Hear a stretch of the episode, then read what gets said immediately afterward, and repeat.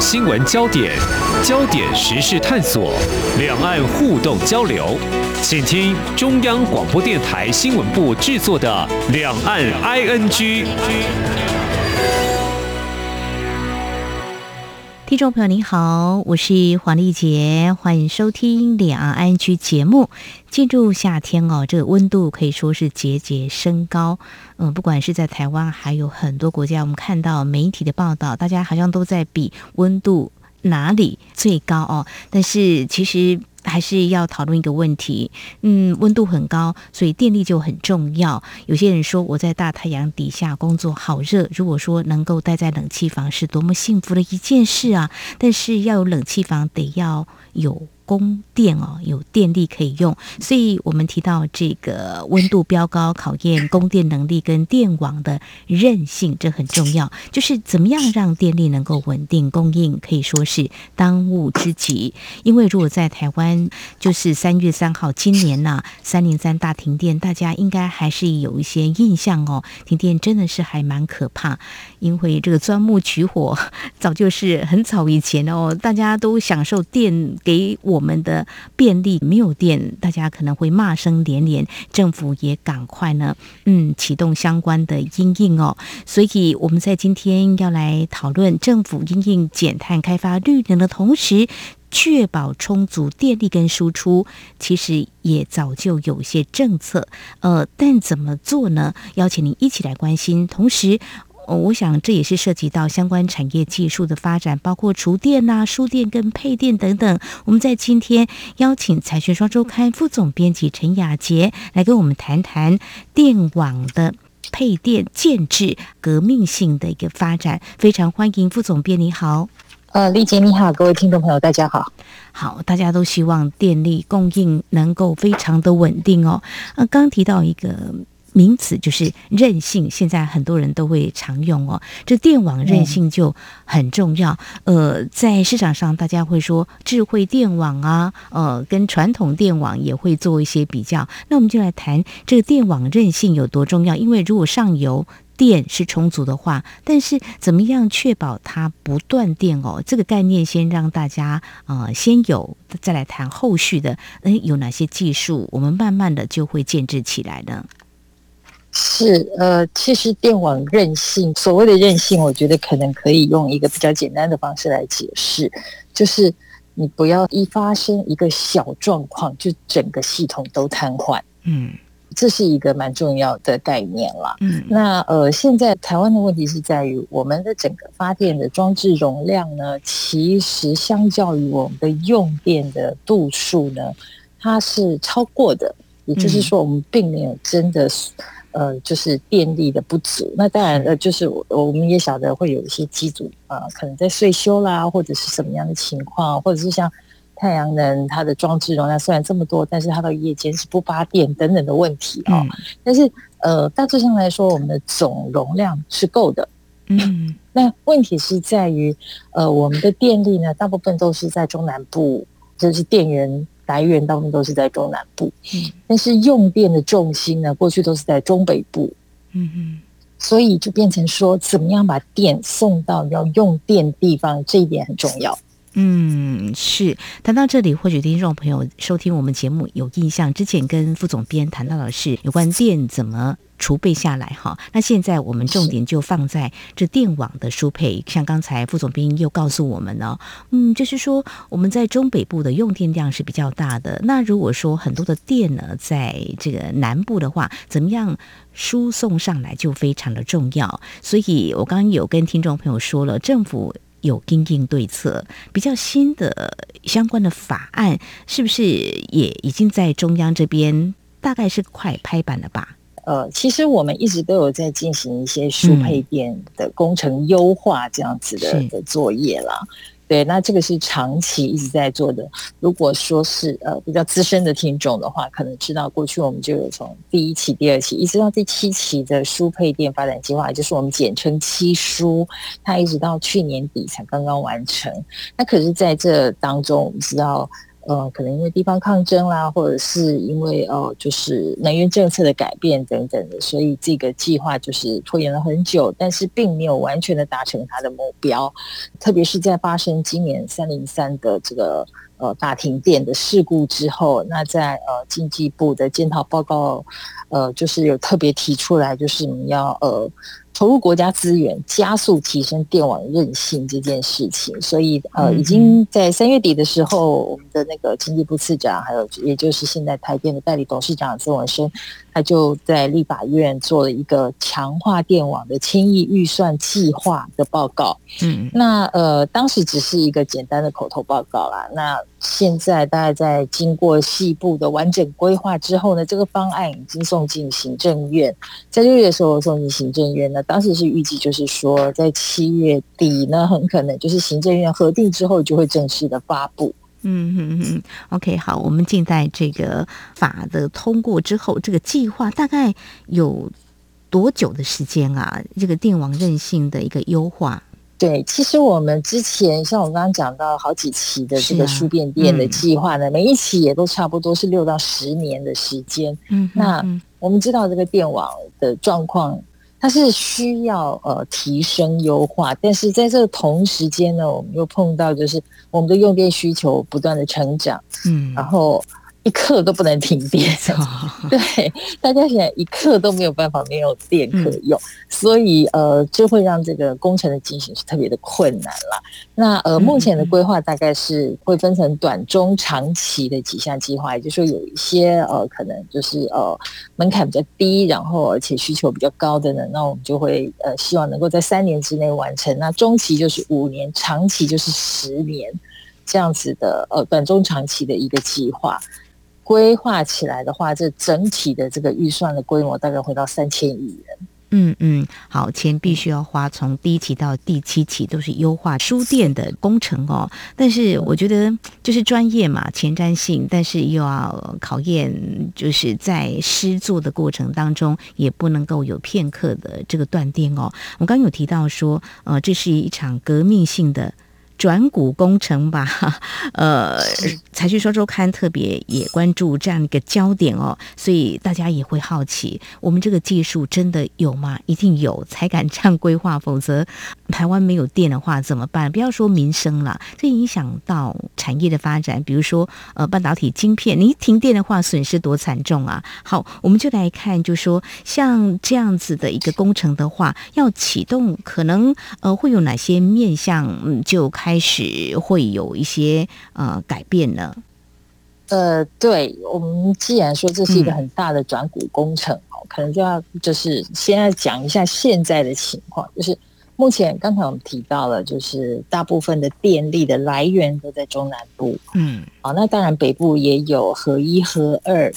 然后呃，过去还有什么深二电厂等等，但是大家知道，就是在呃飞核家园，还有就是近零排碳的趋势之下，这一些北部的电厂其实是会慢慢要退役的，这是第一个状况。那我们过去一直以来都是靠着一条。超高压的输电线路，呃，大概就是三四五 kV 的输电线路，然后把中南部的这个电厂的电呢，呃，集中在这个电路，然后往北送。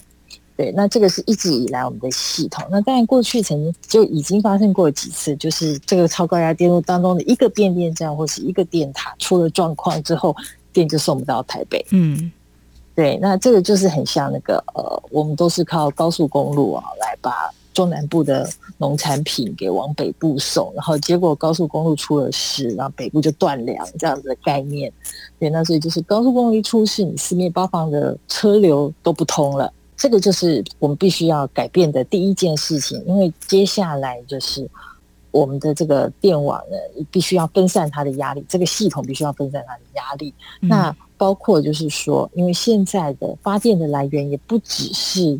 过去南部的大型的电厂，我们知道现在到处都在，呃设呃太阳光电，对，然后而且现在在中部，呃甚至于在北部呢，也都有风力发电，嗯，对，那这一些电力就等于我们现在的电源是遍地开花，对，那就是呃，我们变成说要四处收集这个电源，然后往需要用电力方送。所以现在过去是一个单一的核心的系统，那现在一定是要把它改成分散式的电网。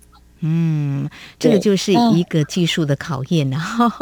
对对，的确是，这是第一点。那第二点就是说，因为刚才我们讲到，为了要快速的把电送到用电，就是呃北部来，所以过去呃只要是南部的电厂发出来电，一律都是送上高速公路。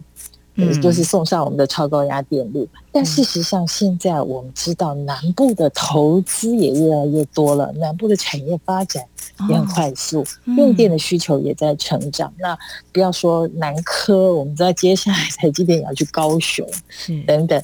对，那可是呢，南部电厂的电现在都是先送到这个超高压的变电站，然后超高压的变电站呢，再想办法去疏散出去。其实。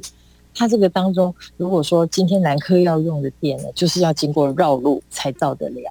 嗯嗯。那所以未来就是变成说，呃，像南科，或者是说呃未来的高雄园区，然后还有就是像竹科这样子的，呃这种大型用户聚集的地方，那我们可能就是会要开始考虑，从发电的地方就直接把电力可以送到用电的地方，这就是一个呃。在他们的专业术语上是叫做电源职工用电中心的概念。那这样的话，我们就是减少绕路。那因为我们知道，在那个输送的过程当中，你如果路程越长，那耗损也越多。那所以，用通过这样子的方式，就也会减少耗损。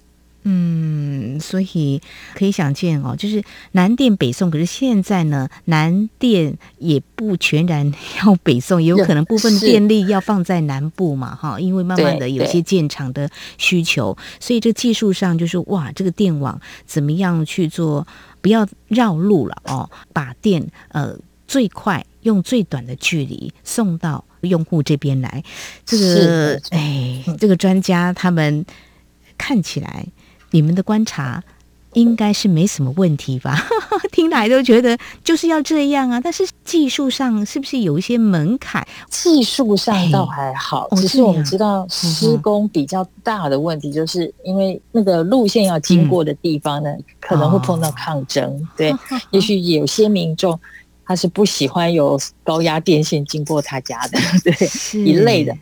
对啊，或者是说呢，我们也知道现在管线的铺设其实蛮困难，因为其实不止电力的线缆，我们还有电信的线缆，然后还有很多各种管路都能埋在地下。那你如果因为我们现在可能都是尽可能的地下化啦，因为毕竟如果说走架空的这个方式的话呢，其实它呃在受天灾的风险是比较大。对，那可是走地下的话呢，那你就要开挖，然后影响交通等等。对，所以这些东西就是我觉得应该是在制作上的难度会高于技术的难度。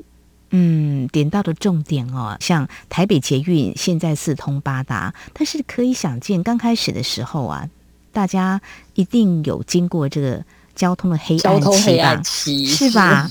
那如果想一想，现在我们享受这个便捷，就是这样子的一个痛苦的一个阶段呢，大家还是要努力度过。嗯，是不是可以地下化啦？或者说这个土地从这边经过？这个抗争就是说，大家总是不愿意，就像垃圾场盖在我家旁边的概念是一样的了哈。那对于这个嗯输配高压电线的这样子的疑虑也是有的。当然，还是要以安全作为最大的考量。在这个时候，我想沟通就变得还蛮重要的哈，尽量去做了哈。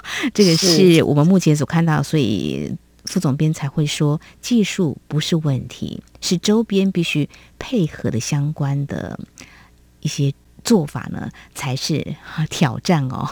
好，我想这是在这个节目的前半阶段呢，非常谢谢财讯双周刊副总编辑陈雅杰来跟我们谈谈，呃，书店的这个电网如何确保它的韧性能够更优化。政府是从第一期到现在第七期是针对我们的用电需求也做了相关的应应配套，但是呢，总是有很多的。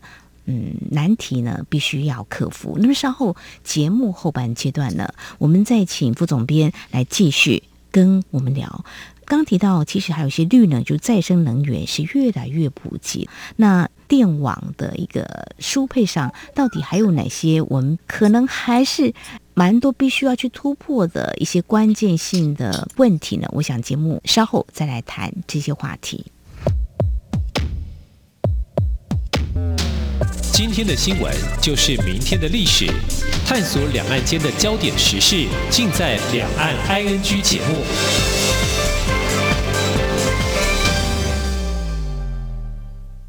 大家好，我是疾管署防疫医师詹佩君。大部分的 COVID-19 儿童感染者症状较成年人轻微，在熟悉的环境进行居家照护，有助恢复健康。如果儿童活动力不佳、嗜睡，或者是出现喘或呼吸困难等警示症状，请立即联系一一九，紧急时可由家长接送前往医院。疫情非常时期，持续落实防疫，守护彼此健康。有政府，请安心。以上广告由行政院与机关署提供。七月高温怕破表，两岸 ING 节目赠奖，就怕你错过没来拿。七月四号到八月一号，好礼周周送，一共有四周，每周不同奖品，让人爱不释手。最后压轴还能再抽大奖。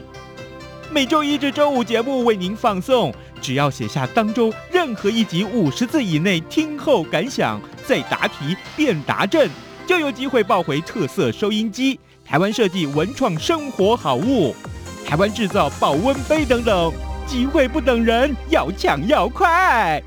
详细参加办法，请上央广活动官网。这里是中央广播电台，我们在今天节目当中邀请听众朋友一起来关心用电怎么样可以很安心，确保它不会断电呢？我们在今天谈的是。输电网的一个韧性哦，这个智慧电网，其实我看到哎资料，有时候其实不光只是台湾这么做，全球大概也都会朝这个方向来迈进哦。这个全球智慧的电网市场规模听说高达了五百零六点五亿美元哈，那可以想见，就是说，嗯，这个是一个趋势也。必须要做哦。那现代人嘛，在我们现代生活当中，电很重要。除了满足民生之外呢，这个产业的发展更是不能够没有电。没有电的话，经济发展就没有办法成长。好，我们。继续要来谈的另外一个重点，就是说，好，我们强调这个嗯电网的一个韧性，就是不断电嘛啊。那接下来相关的这些设备的话，有哪些必须历经所谓革命性的这个改变？技术应该有了啦。那设备大概涵盖了哪些面向呢？嗯。对，那呃，我们知道过去我们在谈电的时候，大家最关心的就是发电机。对，不管你是用什么样的方式发电，什么核能啦，或者是火力、水力啊，大家最关心的就是那个发电机组。但是现在呢，台湾的电网工程来说，最重要的就是要能够维持电网稳定的这些装置。嗯也就是说，它本身可能不发电，但是没有它，你的电送不到需要用的人的手上的话，那其实也也是没有办法。所以这一类这种。呃，协助电网稳定的装置呢，嗯嗯，其实会是未来很重要的角色。那这个当中包括一个是呃，这个是最新的，就是针对再生能源，它有一些呃间歇性的特质。因为我们知道风力发电啊，或者是太阳能啊，它们都有一样的情况，就是太阳并不是在照射的时候它就持续稳定的是这样的强度，然后风也不是。持续稳定的都吹一样的强度，嗯，然后因为风总是一阵一阵的或大大小小的，那这个东西其实对于过去传统的电力设备、发电设备来讲，其实是很大的考验，因为这个对于电力设备来讲，它需要的是很稳定的呃燃料的传输嘛，嗯，那现在就是因为现在它的呃。来源是在于风力或者是太阳能的话，那就变成说需要有一个很重要的东西去调节它在这个当中造成的电压波动。那这个东西现在国际间比较主流的技术是一个叫做静态同步补偿器。所谓的补偿，就是在你多出来的时候，我就帮你吸收掉；然后在你不够的时候，我就把它补足。英文简称叫做 Statecom。那这个东西基本上它是像变电站一样的。很必要的存在。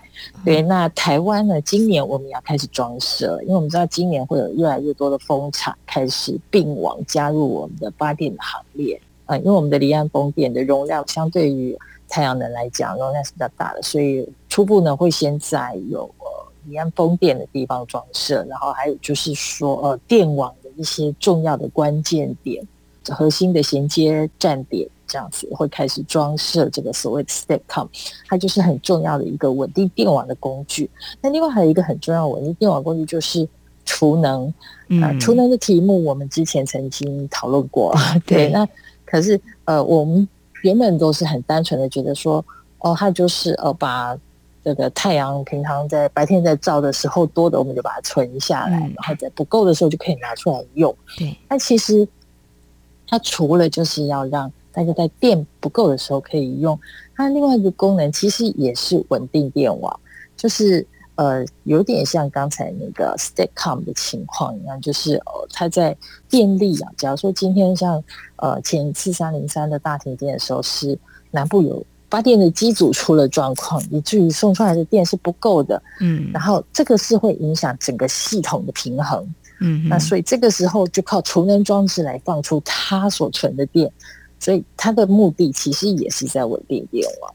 嗯哼哼哼，嗯，我觉得，当我们在谈这个再生能源的时候，都会想说，哎，这个电如何让大家啊能够用得到哈？所以我觉得人也蛮聪明的，静态同步补偿器 也可以来发挥这样的功能。就是说，人类还是会找到它的一个解决的方法的哈。